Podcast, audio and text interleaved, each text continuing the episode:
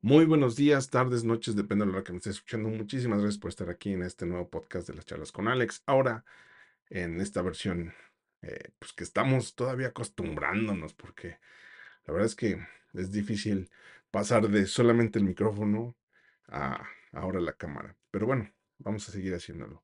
A ver cuánto nos dura. Estoy, pues la verdad es que mejorándolo, viendo cómo podemos hacerlo cada día mejor. Bueno, pues en esta ocasión vamos a hacer, quería mostrar una muy buena entrevista. La verdad es que fue difícil conseguirlo. No lo logramos. Pero bueno, aquí traemos un resumen porque era justamente lo que quería que nos platicara. Él es Alejandro Soberón. Él es el CEO de OCESA, esta empresa que se dedica en México a hacer toda la parte de los conciertos. Y bueno, pues sin más, aquí está, en Charlas con Alex, este pequeño resumen de cómo es que empezó a hacerse conciertos y cómo es que sin estadio alguno, Ocesa trajo a los mejores artistas. Buenos días, tardes o noches. Estás escuchando Charlas con Alex, el podcast donde hacemos entrevistas, contamos experiencias, realizamos comentarios y críticas en temas de cultura, tecnología, arte, libros, música, series, películas y consejos de informática. Sin más, aquí nuestro anfitrión, Alex Gaspar. ¿Saben por qué nació el Forosol? ¿Alguien sabe por qué nació el Forosol? Bueno. Nosotros estábamos felices haciendo conciertos en el Palacio de los Deportes, éramos bastante exitosos, habían venido Billy Joel, Sting, conciertos famosísimos y muy importantes. Y entonces llegó el momento de hacer conciertos de estadio para 50 o 60 mil personas. Entonces yo estaba muy contento porque habíamos contratado a Paul McCartney, teníamos el contrato de él, era la primera vez que venía, estamos hablando de 1993. Y entonces me fui a rentar el Estadio Azteca. Llegamos al Estadio Azteca y la gente que nos atendió muy respetuosamente nos dijo, oigan, les tenemos dos noticias, una muy buena y una muy mala. ¿Cuál quieres primero? No, pues dame la mala. dame la mala, la mala. Dicen, pues la mala es que no les vamos a rentar el estadio. Y entonces, ¿cuál es la buena? Que si le das mi tarjeta a Paul McCartney y lo traemos nosotros, te regalamos dos boletos de primera fila. Entonces, pues la verdad yo salí absolutamente convencido que tenían la razón, era su local, no tenían por qué rentarlo. ¿Por qué no lo iban a rentar a nosotros? Entonces agarramos el teléfono, le hablé a Barry Marshall, que es el manager de Paul McCartney. Le digo, Barry, no, pues hay una solo mala noticia, no hay buena. Pura mala noticia, no tenemos estadio. Dice, ¿cómo? Y le reseñé la plática que habíamos tenido. Barry Marshall es un inglés, es un caballero, es un ser fantástico, increíble. Y en aquel entonces tan irresponsable como nosotros. Porque en medio de la conversación se voltea y me dice, ¿no tienes estadio, Alex? Pues construye uno. Y dije, claro, ¿por qué no? ¿Por qué no hacemos un estadio de 60 mil personas? Tenemos cuatro meses para hacerlo no tenemos ni lugar donde construir el estadio, no existe un reglamento en el reglamento de construcciones de la Ciudad de México y creo que del país, en donde se contemple una instalación temporal de 60 mil personas. Pues dijimos, hagamos, vamos a hacerlo. Y entonces nos subimos un helicóptero y empezamos a sobrevolar toda la Ciudad de México, a encontrar espacios. Regresamos bastante tristes. Cuando pasamos encima de la curva peraltada, del autódromo, de la Magdalena Michuca. Íbamos de regreso al aeropuerto y entonces la gente de producción, nuestra gente de producción dijo, a ver aquí, ¿qué es esto? ¿Qué es esto? Aquí hay ocho canchas de fútbol de tierra. Y entonces nos bajamos y empezamos a dar pasos con metro, a contar y decir, y todavía recuerdo que le había dicho yo a los de producción, nada más, consíganme una historia que me puedan creer una historia, la historia de que sí podemos, si no me rentan el estadio, construir un estadio. Era lo único que quería, yo jamás pensaba hacer un estadio. Y entonces le digo, denme leverage. Los americanos dicen leverage, dame ventaja, dame poder de negociación. Y recuerdo a estos dos locos caminando a 100 metros de distancia haciendo. Tenemos leverage. Aquí podemos hacer un estadio. Entonces dijimos, órale. Todavía intentamos nuevamente volver a rentar el estadio. Nos dijeron que no, que muchas gracias. Le dijimos a, a Barry Marshall, ya tenemos proyecto de estadio, los proyectistas están hechos, ya tenemos todo preparado, nos fuimos, trabajamos y construimos, empezamos a construir el estadio más grande que se había hecho en la historia de este país. Antes teníamos que salir a la venta.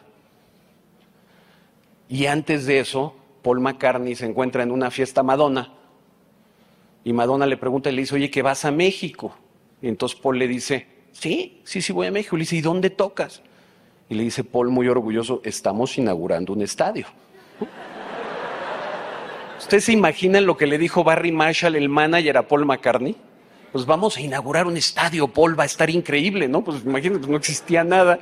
Era un papel, era un diagrama. Por eso nace el Foro Sol. El manager de Madonna llama inmediatamente y nos dice, oigan, la señora quiere ir a tocar al mismo lugar donde toque Paul McCartney. Entonces de repente nos encontramos con que teníamos a Paul McCartney, a Madonna, los dos en un lapso de 10 días y no teníamos estadio. Y teníamos que dar 7.5 millones de dólares de garantías, casi 8 millones de dólares de garantía entre los dos eventos. Pues nos decidimos a poner los boletos a la venta y a decir, vamos a hacer esto, vamos a construir el estadio.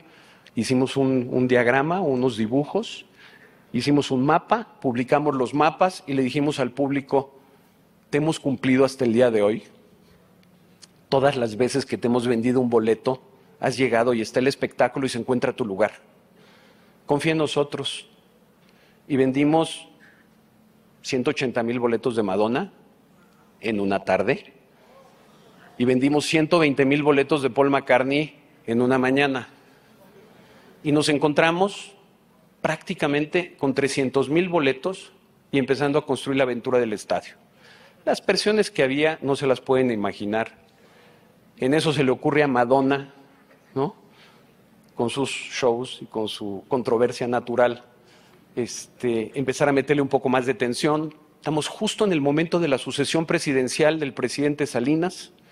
Estaba unos días antes de escoger sucesor y en eso empezamos a testear la parte más conservadora de la sociedad mexicana. Y entonces hay un grupo de señoras muy importantes, muy relevantes, muy bien intencionadas, que dicen, Madonna va a podrir la mente de todas las niñas de este país. ¿Cuál es la solución perfecta? Prohibamos la entrada de Madonna. No venga, que no venga Madonna. Y entonces se hicieron unas campañas intensísimas para que Madonna no viniera al país. Pero muy intensas, o sea, no saben de qué tamaño la intensidad se presiona el alcalde, Manuel Camacho, en su época, y nos manda a cancelar el concierto. Y dice, no va a haber Madonna. Y nosotros decíamos, sí va a haber Madonna. No, pues no va a haber Madonna. Pues sí va a haber Madonna, pues mándame el papel. No, no te lo mando, cancélalo tú. No, tensión absoluta, tremenda. Tremenda. En el fondo lo que estábamos nosotros era luchando por la libertad de que tenga el público la decisión final de a quién ve y por qué lo ve nosotros avisar y decir, todavía recuerdo que llegué a una reunión, perdón lo que les voy a contar, es, es fuerte un poco procas, pero llego a una reunión y una de estas señoras, maravillosa, muy bien, entonces me dice, Alejandro, pero que no entiendes que se masturba Madonna con un crucifijo en el escenario. Y entonces le digo, oye, yo creo que no. Y me dice, ¿pero por qué estás tan seguro? Le digo, porque debe de doler muchísimo eso que estás contando. Debe ser espantoso lo que estás contando, eso no, seguro no está sucediendo, ¿no? Finalmente, Madonna se hizo. Desde entonces, desde ese día, no ha habido un solo intento de la autoridad de este país por limitar el contenido de un evento. En esa batalla para ganarla se unieron una cantidad de intelectuales importantísimos, se hicieron, bueno, todas las cosas que ustedes se pueden imaginar. Algún día métanse a internet y sepan todas las barbaridades que se decían de Madonna. Y bueno, finalmente. Llega el día en donde se superan esos conciertos, hicimos estadio, el estadio no se cayó, no hubo un solo accidentado. Y el estadio funcionó tan bien que nos hablan los Rolling Stones y nos dicen, queremos ir. Y entonces decidimos contratar por primera vez a los Rolling Stones. Nosotros nos sentíamos muy bien, nos sentíamos potentes, decíamos, sí podemos contra los retos. Y, y los contratamos en septiembre del 94. Vendemos 240 mil boletos en unas horas. El evento era en enero de 1995. Y no sé los que de ustedes les haya tocado vivir eso, pero si no, nuevamente les platico un poco de historia. El 19 de diciembre de 1994 se devalúa el peso mexicano de una manera brutal. Nosotros no teníamos coberturas, no nos habíamos protegido en ese sentido, no entendíamos. Nuestro financiero nos había dicho, los CETES dan un punto más y entonces, pues, ¿para qué cubrirte en dólares? Y una mañana nos amanecimos con los Rolling Stones y 90 espectáculos firmados en dólares en enero, absolutamente quebrados. Bueno, pues ya lo escucharon. Nadie mejor que él para poder explicar. Y espero que les haya gustado. Vamos a traer más entrevistas. Esperemos que ahora sí nos puedan confirmar y puedan estar aquí gente que de la que debemos aprender mucho como emprendedores, como entusiastas de sus negocios. Y pues, qué mejor que la música para todo esto. Muchísimas gracias, gracias por estar aquí, gracias por haber llegado hasta este, eh, pues no sé cuántos minutos lleve, pero les agradezco muchísimo. Gracias, gracias, gracias. Les recuerdo que lo que mata no es la bala, sino el agujero que provoca. Muchas, muchas gracias. Yo soy Alex Gaspar. Los espero en el próximo episodio. Chau, chau.